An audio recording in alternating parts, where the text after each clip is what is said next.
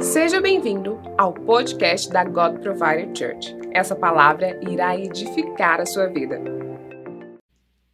Glória a Deus. Hoje de manhã eu estava falando sobre sobre como é poderoso é, nós entendermos sobre a paz, a paz do Senhor. Nós temos essa promessa que a paz do Senhor é a paz que o mundo não pode nos dar. Então, quando nós temos essa certeza que nós estamos debaixo dessa paz, debaixo dessa certeza, nós realmente nós declaramos isso, nós profetizamos isso. Então nós declaramos nessa noite a paz do Senhor. Você pode virar para o seu irmão nessa noite e falar assim: a paz do Senhor. Amém, glória a Deus. Que a paz do Senhor esteja sempre sobre as nossas vidas. Nessa noite eu quero falar sobre cumprindo o propósito de Deus. Eu acredito que todos nós é, ansiamos, desejamos cumprir a vontade de Deus para as nossas vidas para nossas vidas. Quantos desejam cumprir a vontade de Deus para a sua vida? Diga amém. Eu também quero cumprir a vontade de Deus, aquilo que o Senhor planejou para mim. E eu quero te encorajar nessa noite. Acredito que o Senhor vai falar com você ah, através dessa palavra. Abra sua Bíblia comigo em, em Salmos 143. Salmos 143, versículo 8 até o 10, Salmos 143, versículo 8 até o 10.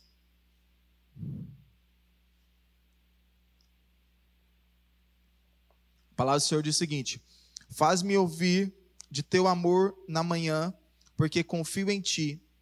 Faz-me conhecer o caminho que devo andar, porque confio em ti. Adonai, livra-me de meus inimigos.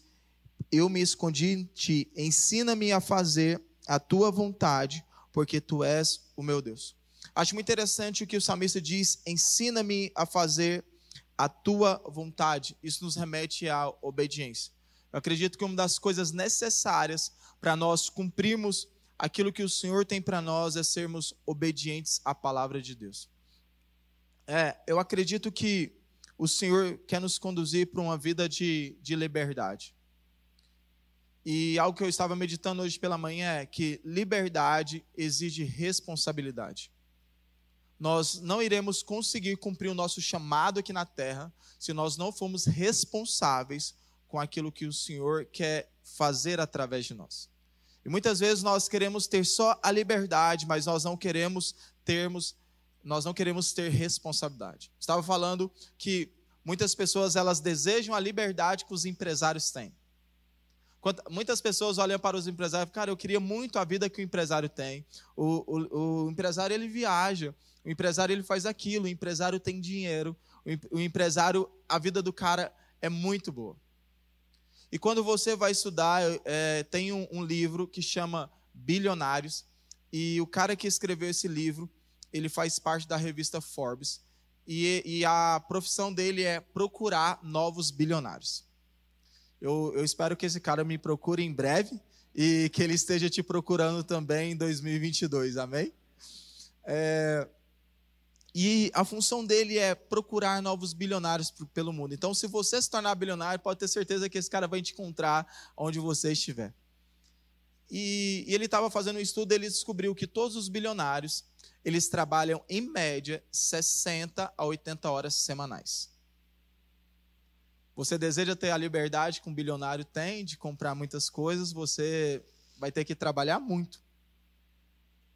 Muitas pessoas no Brasil trabalham em média no máximo 44 horas semanal e, aí, e ainda ela sexta-feira até aquela tradicional, aquela tradicional que ela faz, sextou. Sexta-feira, 8 horas da manhã, já está desesperada já para ir para casa. Mas liberdade exige responsabilidade. Se você deseja viver aquilo que o Senhor tem para você, vai exigir muita responsabilidade, vai exigir de você, vai exigir de você perseverança, vai exigir de você é, desgaste, vai vai exigir esforço. E nós olhamos para as pessoas e nós pensamos que tudo vem de graça. Estava pesquisando esses dias sobre um tema específico. Eu estava ouvindo um pastor que eu admiro muito aqui no Brasil. E eu estava ouvindo é, sobre jejum e oração. E ele estava dizendo que um período da vida dele, ele jejuou 21 dias somente na água. E eu estava pensando, nossa, eu pensei que esse cara tinha recebido a revelação dos céus de graça, tinha descido para ele tranquilo. E aí você vai ver que as pessoas que têm de Deus foi porque elas são responsáveis com, a, com aquilo que o Senhor tem depositado na vida delas. Nunca pense, a gente gosta muito de menosprezar aquilo que as pessoas têm. Já viu que nós olhamos para a pessoa, uma pessoa que é muito rica e às vezes tem, tem um filho, que as pessoas comentam: esse, esse menino nunca trabalhou. Tudo bem, talvez ele nunca de fato possa ter trabalhado, mas o que o pai conquistou para que hoje ele possa desfrutar. Muitas pessoas olham para algumas pessoas e começam a menosprezar. Eu quero te encorajar, cara, nunca menospreze o que uma pessoa está vivendo. Se ela não pagou o preço, alguém pagou o preço por ela. E se você decide menosprezar, sabe o que, que, sabe o que vai acontecer com a sua vida? Você nunca vai sair da situação que você está. Eu aprendo que, eu aprendo que essas pessoas que ficam apontando, falando, ah, esse cara chegou nesse lugar, essa pessoa está nesse lugar, as pessoas que ficam falando mal de outras pessoas, elas nunca conseguem avançar e elas nunca saem da situação que elas estão. Sendo assim, Busque ao Senhor, pague o preço e seja responsável, porque a liberdade que você tanto busca, aquilo que o Senhor quer fazer através de nós, vai exigir de nós responsabilidade. Eu tenho três pontos nessa noite para nós. Eu acredito que esses três pontos não sejam o todo, mas acredito que esses três pontos, é, de certa forma, vão nos ajudar a cumprir o propósito de Deus. O primeiro ponto que eu quero compartilhar com você nessa noite é: seja fiel. Você precisa ser fiel ao Senhor algo que eu tenho meditado é que a partir do momento que eu começo a medir o preço, a partir do momento que eu começo a questionar situações, eu percebo que o meu coração está se afastando do propósito que Deus tem para minha vida. Lucas, o que é isso? Me explica melhor. Você lembra quando você encontrou Jesus? Você lembra quando você entregou a sua vida a Jesus? Eu lembro até hoje, eu tinha por volta dos meus 12 anos, eu nasci num lar cristão, e desde quando eu entendo por gente, eu vou na igreja, mas chegou um momento que a minha avó ficava falando: "Olha, você precisa aceitar Jesus". Vó, eu sei, eu sei que Jesus vive, eu sei que Jesus ele veio, me salvou, mas esse negócio de ir lá na frente na igreja e confessar diante da igreja, esse negócio não é legal. Não sei se você teve essa experiência, antigamente era dessa forma que nós fazíamos, nós vínhamos aqui na frente, eu aceito Jesus como meu único e suficiente Salvador. E isso era muito poderoso. E, e eu lembro desse dia que, que eu aceitei Jesus, lembro do meu batismo. E, e eu lembro quando, o, sinceramente, da, da época do meu primeiro amor. Quando eu entreguei minha vida para Jesus. E eu não sei você, mas se você lembra desse momento, você vai perceber que, que você não media esforços para estar na presença de Deus. Você orava, você buscava. Se o teu líder falasse da igreja, olha, tem uma programação especial, você tem como nos ajudar aqui, você estava lá. Você, se tinha as orações, vocês estavam presentes. Mas vai passando o tempo e você agora começa a medir o preço. Você começa a falar, rapaz, eu acho que eu estou dedicando muito. Eu acho que eu estou trabalhando muito na igreja. E quer saber de uma coisa? Eu vou dar uma segurada nessa situação. E acredito que quando nós começamos a ter essa atitude, esse coração, de começar a medir o preço, a mensurar o preço, significa que o nosso coração ele está se afastando, a nossa vida está se afastando do propósito de Deus. Então, uma das coisas que você deve medir na sua vida é: será que eu estou sempre perguntando se aquilo que eu estou fazendo está sendo demais para o Senhor? Eu não sei se isso de certa forma te ofende, mas nós sempre podemos fazer algo a mais para Deus. Não sei se isso te ofende, mas isso é muito sentido. Eu posso fazer mais para Deus.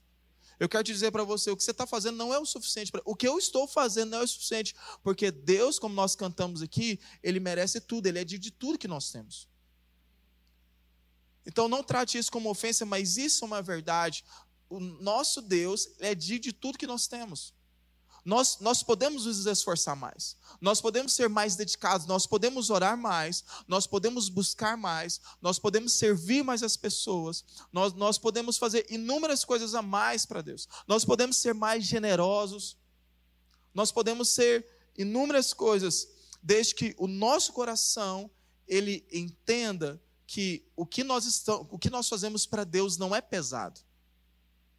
Os mandamentos do Senhor, eles não são pesados. Gosto muito da, da oração, que a oração intercessória de Jesus em João 17,4, que ele, que ele ora ao Senhor dizendo: Eu te glorifiquei na terra, terminando a obra que me deste para fazer. Em João 4,34, Jesus também diz: Jesus lhe disse: Meu alimento é fazer a vontade daquele que me enviou a concluir a sua obra. Se nós formos vermos nesses dois versículos, o que Jesus estava preocupado é concluir a obra que Deus tinha dado para ele. Pai, eu te glorifiquei aqui na terra, eu, eu, eu, minha vida aprontou para o Senhor, mas eu quero te dizer, eu concluí a obra que o Senhor me deu.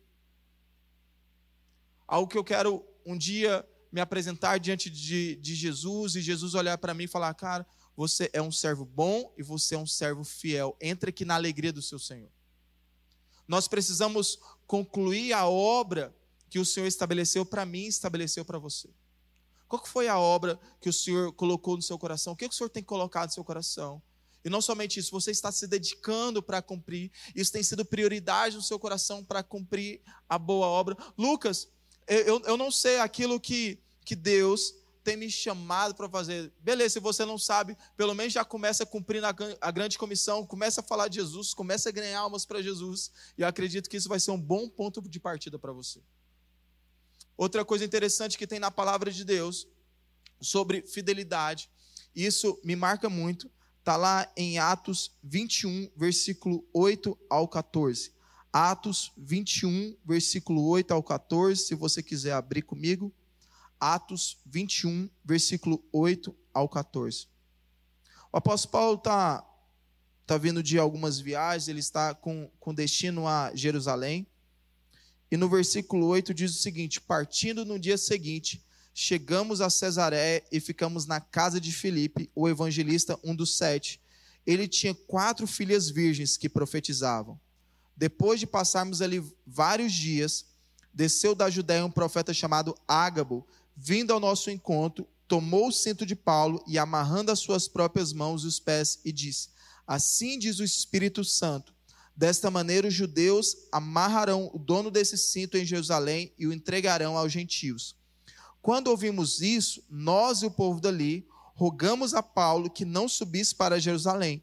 Então Paulo respondeu: por que vocês estão chorando e partindo meu coração?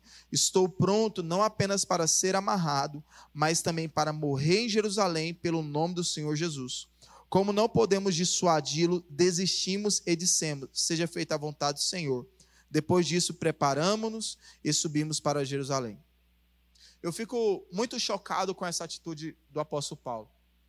Um profeta aparece para ele e diz o seguinte: Olha, o dono desse cinto aqui, é bem provável que a coisa vai ficar feia se ele for para Jerusalém.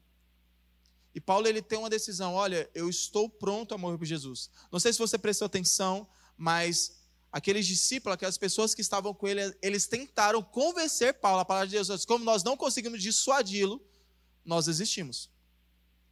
Então, não somente pessoa, um, um profeta de Deus liberou ali para o apóstolo Paulo, e aquelas pessoas que estavam à sua volta tentou dizer, Paulo, não vai, cara.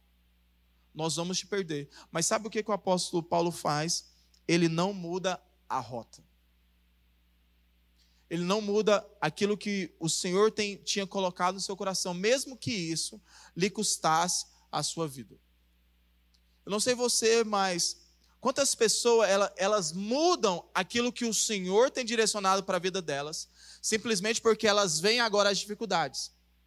O que, que eu vejo aqui? Eu vejo que uma dificuldade estava na frente, estava à frente do apóstolo Paulo, e ele, e ele vê essa dificuldade e ele pensa: olha, pode estar difícil, eu posso perder minha vida, mas eu não vou sair da direção do propósito que Deus tem colocado na minha vida.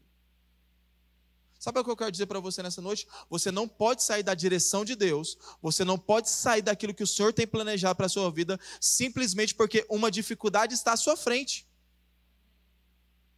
Ah, estou vendo uma dificuldade aqui, eu estou achando que isso aqui não é de Deus. Quer saber de uma coisa? O apóstolo Paulo talvez poderia falar, cara, eu acho que eu não ouvi direito de Deus, vou pensar de novo, vou orar novamente, porque esse negócio para ir para Jerusalém não é brincadeira, parece que vai custar a minha vida. O apóstolo Paulo não, não faz isso, ele tem uma certeza, ele tem uma convicção, e agora ele não sai da vontade de Deus. E se você for continuar lendo, depois se você quiser continuar lendo em casa, Atos 21, você vai ver que a coisa realmente ficou feia. O apóstolo Paulo só não morreu porque Deus deu um livramento para ele. Ele apanhou, apanhou bonito, né, como diz os goianos. O negócio realmente ficou feio. Mas o apóstolo Paulo é um homem tão de Deus, um homem tão temente ao Senhor, que por mais que as dificuldades estejam à sua frente, ele não desiste, ele não sai daquilo que o Senhor tem para a vida dele. Eu e você somos daquele que, que quando vemos as dificuldades, nós permanecemos naquilo que o Senhor tem falado com a gente. Ou nós pensamos o seguinte, cara, quer saber de uma coisa? Eu vou, eu vou sair dessa direção. Mas nós não somos daqueles que retrocedem, sabe? Eu não, eu não quero retroceder, eu quero avançar, mesmo que eu veja dificuldades na minha frente, eu não quero ir para a esquerda, eu não quero ir para a direita, eu quero permanecer naquilo que o Senhor tem para a minha vida.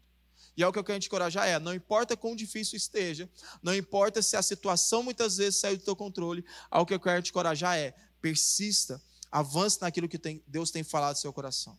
Uma pessoa que nós vemos também na Bíblia muito fiel é José. E eu quero ler com vocês Gênesis 39, versículo 1 ao 9. Gênesis 39, versículo de 1 ao 9, diz o seguinte: José havia sido levado para o Egito, onde o egípcio Potifar, oficial do faraó e o capitão da guarda, comprou dos ismaelitas que o tinham levado para lá. O Senhor estava com José, de modo que este prosperou e passou a morar na casa do seu senhor egípcio. Quando este percebeu que o Senhor estava com ele e que fazia prosperar em tudo o que realizava, agradou-se de José e tornou-se administrador de seus bens. Potifar deixou a seu cuidado a sua casa, ele confiou tudo o que possuía, desde que o deixou cuidando de sua casa e todos os seus bens. O Senhor abençoou a casa do egípcio por causa de José.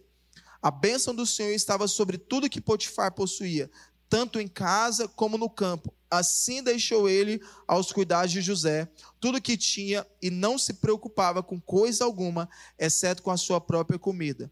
José era atraente e de boa aparência. E depois de certo tempo, a mulher do seu senhor começou a cobiçá-lo e o convidou: Venha, deite-se comigo. Mas ele se recusou e lhe disse: Meu senhor não se preocupa com coisa alguma de sua casa e tudo o que tem deixou aos meus cuidados. Ninguém dessa casa está acima de mim. Ele nada me negou, a não ser a senhora, porque é a mulher dele. Como eu poderia então cometer algo tão perverso e pecar contra Deus? Você vai ver que depois essa mulher continua insistindo com José, vezes por vezes, até que acontece a situação, infelizmente, que ele não tem nada a ver e ela fica ali com a, com a sua túnica, acusa José, e José é de forma, é lançado de forma injusta na prisão. Mas você vai ver também, lá em Gênesis 39, 20, que, que o Senhor agora mandou buscar José e o lançou na prisão. Ele mandou buscar e lançou na prisão depois da situação que eram postos os prisioneiros dos reis. José ficou na prisão, mas o Senhor estava com ele e o tratou com bondade, concedendo-lhe a simpatia do carcereiro. O que eu acho muito interessante é que mostra, tanto no início como nesse segundo versículo que nós vemos, é que o Senhor estava com José tanto na casa de Potifar, como agora na prisão. Então, o local, ele não determina a fidelidade de José. É José que determina a fidelidade dele. Ele pode estar na casa, ele pode estar na prisão, ele pode estar no trabalho, ele pode estar em qualquer lugar. Ele permanece fiel. E algo que é bom de você permanecer fiel é que a palavra do Senhor fala que Deus estava com ele. Quantos lembram? A palavra de Deus fala que Deus estava com ele. E por causa desse motivo o Senhor começou a prosperar. Deus, a presença de Deus era tão nítida na vida de José, que aquele Senhor olhou para dizer: tem algo diferente nesse cara, eu preciso promover ele. E muitas vezes nós, nós buscamos, não é que você não precisa ser um bom funcionário, mas sabe que Deus está com você literalmente é um bom negócio? Sabia que você está com Deus pode ter uma promoção no teu trabalho? Sabia que muitas vezes você está trabalhando, trabalhando, trabalhando, e você às vezes está sendo muito bom funcionário, mas sabe o que está faltando às vezes? Está faltando você orar. Muitas vezes você está lá dedicando, muitas vezes você está sendo um, um funcionário exemplar, mas você tem que orar a tal ponto, assim como a vida de José. O teu patrão olhar para você e falar: Cara, Deus está com essa pessoa, não tem lógica. E você é uma pessoa que abençoa o seu local. Algo que eu tenho meditado, isso, isso sinceramente me leva a ter muito temor de Deus e acredito que é uma das coisas que me ajuda a permanecer firme no Senhor. Algo que eu tenho a certeza é que a minha decisão, a minha fidelidade sempre vai afetar a vida de alguém. Assim como o pastor Hebe estava falando isso, e isso fica bem claro, o exemplo do pastor Hebe, você está sentado aqui, talvez você não está desde o início da igreja, mas tem pessoas que estão desde o início orando, buscando, permanecendo, prevalecendo problema atrás de problema, situação através de, através de situação, manhã através de manhã, e depois de 21 anos, ainda estão aqui buscando, e você talvez chegou nesse ano está desfrutando da fidelidade de homens e de mulheres de Deus que estão aqui nessa casa permanecendo durante 21 anos. E muitas vezes você não quer ser fiel, muitas vezes você quer jogar a toalha, sendo que a minha fidelidade, a sua fidelidade vai afetar a vida de alguém. Eu acho que você lembra disso, que vem uma, uma grande fome e em Gênesis 41, 57 diz: E de toda a terra vinha gente ao Egito para comprar trigo de José, porque a fome se agradava, se agravava em toda a parte. José foi um provedor para a sua época. José foi um homem de Deus para a sua época, não apenas para a nação, mas para a sua família, para os seus irmãos. Sabe, o Senhor quer, quer nos levar para esse nível. Muitas vezes nós pensamos tão pequeno que o Senhor, que nós pensamos, cara, eu preciso, preciso ter para minha família. Mas se eu te dizer que, mas eu te, se eu te disser que o Senhor quer fazer algo através de sua vida para nações, o chamado para Abraão era esse. O chamado do pai da fé era esse, que, que ele seria pai de muitas nações. Nós precisamos deixar essa, essa mentalidade de, de, de lado, essa mentalidade pequena. E eu vejo que muitas vezes essa mentalidade pequena é que nos leva a ter um esforço pequeno. Muitas vezes nós não queremos orar muito, nós não queremos buscar muito, nós não queremos nos consagrar muito, porque nós pensamos que tudo que o Senhor quer fazer para as nossas vidas é nos levar para um culto de domingo e deu tudo certo, porque eu já vim aqui no culto de domingo, passei uma hora e meia aqui no culto, adorei o Senhor, levantei minhas mãos, devolvi o meu dízimo, e amanhã começa uma nossa nova semana e está tudo certo. E domingo que vem eu estou aqui na God Provide novamente batendo meu ponto. Sabe, algo que eu quero te encorajar é: o Senhor tem um pastor que diz isso, e eu acho muito interessante. O Senhor não, o Senhor Jesus não morreu para que você tivesse acesso somente ao culto de domingo. E muitas vezes nós estamos pensando nisso, que, que o Senhor morreu simplesmente para a gente vir aqui, passar uma hora e meia na presença de Deus, falar, cara, que poderoso, isso é muito bom, essas uma hora e meia, e passar todo o nosso resto da semana de qualquer jeito. Mas o Senhor está à procura de pessoas fiéis que, que estão decidindo não somente serem fiéis agora porque desejam algo, mas agora eles sabem que a sua decisão pode afetar todo o futuro da sua geração e também o futuro de uma nação. Quando você vai, quando você começa a ler livros como Generais de Deus, você vai ver Generais de Deus como Evan Roberts, que muda a história de uma nação em dois anos. Aí você pensa, cara, Deus, Deus fez muito através do, do Evan Roberts, ele não quer fazer através de mim. Não, Deus ele deseja fazer através das nossas vidas, mas a questão é: nós queremos ser fiéis, nós queremos ser responsáveis. O Senhor quer nos levar para esse nível de responsabilidade de afetar nação. O segundo ponto que eu quero trabalhar com vocês é tem uma revelação diária. Quantos estão aí? Diga glória a Deus. Amém. É, abra sua Bíblia comigo em Mateus 16, versículo 13 ao 17. Mateus 16, versículo 13 ao 17. A palavra de Deus diz o seguinte: Chegando Jesus à região de Cesaré de Filipe, perguntou aos seus discípulos: Quem os homens dizem que o filho do homem é? Eles responderam: Alguns dizem que é João Batista, outros Elias e ainda outros Jeremias ou um dos profetas? E vocês? perguntou ele. Quem vocês dizem que eu sou? Simão Pedro respondeu: Tu és o Cristo, o Filho do Deus vivo. Respondeu Jesus: Feliz é você, Simão. Feliz é você, Simão, filho de Jonas, porque isso não lhe foi revelado por carne ou sangue, mas por meu Pai que estás nos céus. Eu gosto muito do que Jesus diz após, após, após Pedro ter, ter dito que Jesus era o Filho de Deus. Jesus falou para ele: Feliz é você. E algo que o Senhor estava falando no meu coração é: quando eu tenho uma revelação de Deus, quando eu tenho uma revelação que o Senhor quer fazer através de mim, isso traz para a minha vida agora felicidade. Talvez você está dizendo, cara, eu preciso comprar um novo celular, eu preciso casar, eu preciso ter filho, eu preciso de uma promoção. Isso tudo é bíblico, eu acredito e eu oro para que isso aconteça. Mas sabe o que, que muitas vezes tá, nos leva a ter uma vida sem alegria? É uma vida sem revelação. É uma vida é uma vida sem perspectiva daquilo que Deus quer fazer através das nossas vidas. Gosto muito do que Provérbios 29, 18 diz: onde não há revelação divina, o povo se desvia. Mas olha o que a palavra de, palavra de Deus diz: mas como é feliz quem obedece à lei. Você, nós precisamos encontrar prazer na palavra de Deus. Porque o Senhor tem essa felicidade. O Senhor tem, tem essa alegria para mim, o Senhor tem essa alegria para você. Você precisa buscar revelação. Assim como nós lemos no início da pregação, em Salmo, em Salmo 143, o salmista, o salmista diz, né? Faz-me ouvir de manhã, porque confio em ti. Você tem orado pela manhã fazendo, Deus, me revele os teus caminhos, me revele a tua vontade.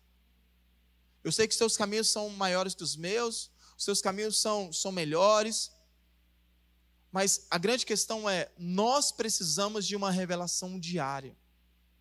Qual foi a última vez que, que, você, que você ouviu algo específico de Deus? Se você ouviu uma direção específica de Deus há um ano atrás, há dois anos atrás, isso está errado. Não é que está errado da parte de Deus, mas está errado da nossa parte, porque eu acredito que no, o Senhor Jesus ele veio aqui na terra para nós termos um relacionamento com Ele. O Senhor não, não morreu para para falar com você uma vez por ano ou duas vezes por ano, mas o Senhor morreu para que nós tivéssemos um relacionamento íntimo, um relacionamento profundo com Ele. Eu quero te encorajar a isso. Você precisa ouvir a voz de Deus, porque sem revelação, sem revelação, sabe o que, é que acontece? Nós nos desviamos da vontade de Deus. E eu não sei você, mas eu guardo muito meu coração, porque é muito fácil nós nos desviarmos do propósito de Deus. Não sei se você tem esse temor no seu coração, mas é muito fácil você sair daquilo que Deus tem para você. Fica uma semana sem orar. Não fique, por favor. Fique duas semanas sem orar. Fica um mês sem ler a palavra. Fica fora da comunhão. Você vai ver tanto que é estranho, você não se conhece. Sabe o que nos mantém no caminho realmente? É a presença de Deus nas nossas vidas. É a revelação de Deus. Sabe o que nós precisamos fazer? A palavra de Deus fala que nós somos transformados de glória em glória. Se nós não entramos de forma contínua na presença de Deus e nós nos deixamos essa glória nos transformar, nós vamos perdendo o foco. O que me muda, o que te muda, querido, é nós entrarmos na presença de Deus e nos expormos à glória de Deus. Quando nós temos uma vida contínua de entrar na presença de Deus e agora atravessar o véu e deixar agora essa presença ser revelada em nós, essa presença agora transformar as nossas vidas, você vai ver que a sua vida literalmente vai ficar mais fácil. Seus problemas não vão acabar, seus problemas não vão diminuir, mas agora, como o pastor diz, agora tem alguém que está lutando com você. Só que muitas vezes acontece com a gente. Às vezes não são os problemas, às vezes o que está nos faltando é a presença de Deus. Às vezes a gente pensa, estou com problema demais, cara. Nossa, está tão difícil. Mas às vezes, sabe o que está faltando? Vai acabar os problemas, não. Sabe por que eu aprendi uma coisa? O problema nunca vai acabar. Vocês te contaram isso, mas tal do problema, ele vai embora. O que está nos faltando? É a presença de Deus, é a revelação do Senhor, é a glória de Deus na, nas nossas vidas. E algo que eu quero dizer para você é: o mundo precisa de filhos de Deus que revelam Jesus. O, o mundo carece de pessoas não de crentes, como nós falamos aqui na nossa igreja, mas o mundo carece de filhos de Deus. Que carregam autoridade, que desejam expandir o reino de Deus, que querem exercer a sua autoridade nas esferas da sociedade, que querem literalmente ser uma voz de Deus aonde você está.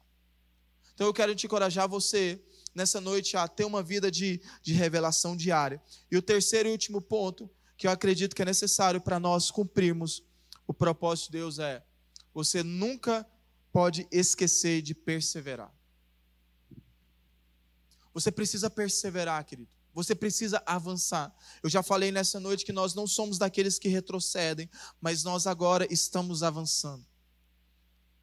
Você precisa queimar as suas pontes, você precisa abandonar o seu passado. Eu vejo pessoas que amam o seu passado. Querido, você não pode ter um compromisso com o seu passado, você precisa ter um compromisso com o seu futuro. Eu vejo pessoas que, que amam o passado. Nossa, mas você não sabe o que aconteceu. Nossa, mas há dois anos. Nossa, mas há três anos. Nossa, mas há cinco anos. Querido, esqueça o seu passado. Porque todo mundo sabe disso. Você não pode alterar o seu passado. Mas aquilo que você está plantando, a sua semente hoje, pode ou não pode alterar o teu futuro?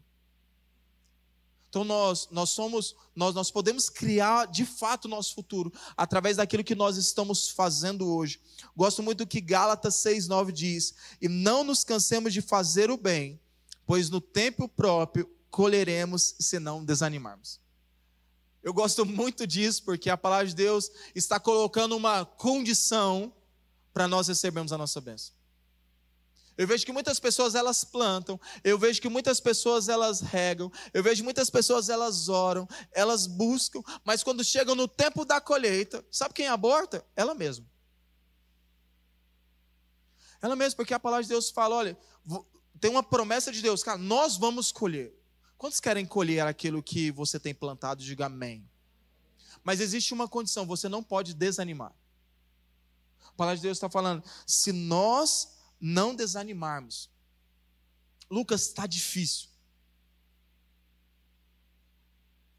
Desanimar não é a saída. Desistir não é a saída. O que eu quero te encorajar é: você precisa prosseguir, mesmo que as, as situações estejam adversas. Olha o que Tiago diz em Tiago 1, versículo 2 ao 4. Meus irmãos, considerem motivo de grande alegria o fato de, de passarem por diversas provações, pois vocês sabem que a prova da sua fé produz perseverança, e a perseverança deve ter ação completa, a fim de, a fim de que vocês sejam maduros e íntegros, sem que falte a vocês coisa alguma. A nossa fé produz perseverança. Lucas, como eu sei se eu tenho, se eu tô com muita fé ou com pouca fé? É fácil de você medir. Se você consegue perseverar quando uma situação adversa bate sua, na, na sua porta. Luca, o problema chegou, eu desanimei. O que significa? Eu preciso orar mais. Eu preciso buscar mais. Eu preciso aumentar a minha fé.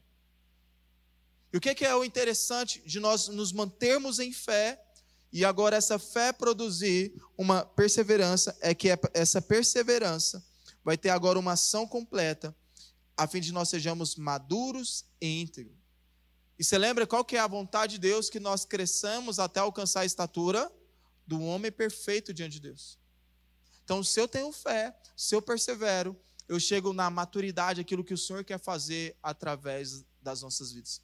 E eu quero é, encerrar nessa noite com, com um versículo. Sinceramente, eu não. Eu já li Salmos inúmeras vezes, e acredito que talvez um dos, um dos livros que nós mais lemos na, na nossa vida é Salmos, é não é verdade? E, e hoje pela manhã estava pesquisando e encontrei Salmos 58, 11. E a palavra de Deus diz o seguinte: Então os homens comentarão, de fato, os justos têm a sua recompensa, com certeza há um Deus que faz justiça na terra. Eu não sei você, mas esse versículo me empolgou muito.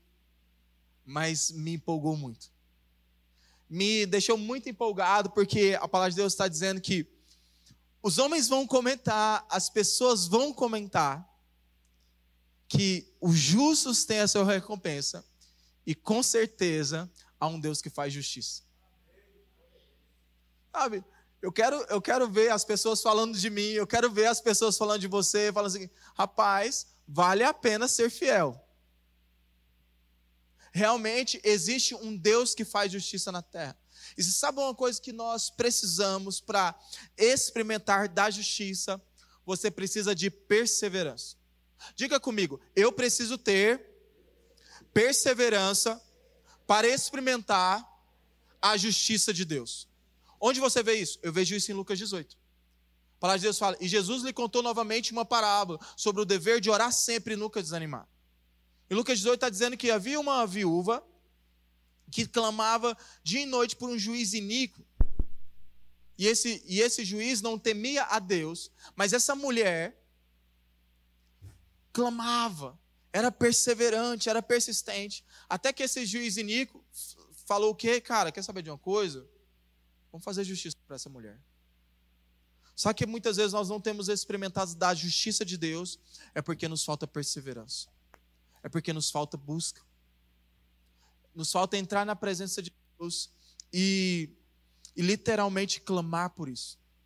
Hoje pela manhã eu senti muito forte isso. Eu não sei se você precisa disso, mas eu creio o Senhor literalmente fazendo justiça sobre as nossas vidas nessa noite. Não sei se você tem passado por situações injustas, mas eu acredito que Deus está aqui. Esse Deus que faz justiça está aqui. A minha oração é, é para que pessoas durante essa semana comecem a comentar: existe um Deus que faz justiça. Realmente vale ser fiel. E se você deseja deseja ser perseverante nessa noite, eu quero que você coloque em pé nessa hora. Se você ora em línguas, comece a orar em línguas nessa, nessa noite. Eu acredito que Deus está aqui. Acredito que muitas vezes todos nós temos alguma área que nós estamos sofrendo de injustiça. E você não pode ter, você não pode ser passivo na presença de Deus. Nós acreditamos aqui na Deus provedor, que a perseverança é uma moeda no reino espiritual. Perseverança é uma moeda. Se você está sendo perseverante, os céus olham para você e começa a te recompensar. Os céus olham para você e começam, olha, tem alguém perseverante ali na terra, eu preciso recompensar ele. Eu preciso, eu preciso recompensar. Eu não sei se você entende isso, mas a perseverança, ela é uma moeda no reino espiritual. Quando você começa a orar, quando você começa a clamar, começa a dizer: Deus, isso não está certo, Deus, isso não é legal. O Senhor não está vendo o teu filho aqui, a injustiça que eles estão cometendo comigo. E algo que o Senhor não aceita é injustiça, porque o reino de Deus é paz, é justiça e alegria. Porque Deus não aceita a injustiça porque não faz parte do seu reino. Eu não sei você, mas se você deseja isso, levante suas mãos, comece a clamar por justiça nesta hora. Sabe, nós não, nós não aceitamos a injustiça sobre os filhos de Deus, nós não aceitamos a injustiça sobre essa casa. Pai, nós clamamos por isso nessa noite. Pai, nós queremos cumprir o teu propósito, nós queremos ser fiéis. Nos ajude a ter uma vida de revelação diária. Pai, não somente isso, nos ajude a sermos perseverantes. Pai, eu oro nessa noite. Se tem alguém que está sofrendo de alguma injustiça, eu oro pelo reino de Deus neste lugar o reino de poder, o reino de amor, o reino de sabedoria. Pai, eu oro pelo poder de Deus, pelo romper de Deus. Deus, nós não aceitamos a injustiça neste lugar. Nós não aceitamos a injustiça na nossa casa. Não aceitamos a injustiça sobre os nossos negócios. Certamente as pessoas vão comentar: existe um Deus que faz justiça na terra. As pessoas vão saber que existe um Deus que está vivo, um As pessoas vão olhar e vão saber certamente existe uma diferença entre o que serve a Deus e que não serve a Deus.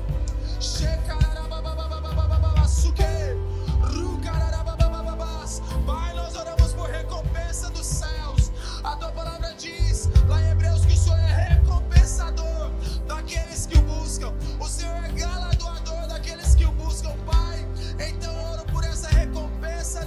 noite, em nome de Jesus. Obrigado por ter ouvido até o final. Acesse o nosso canal e tenha acesso a mais ministrações.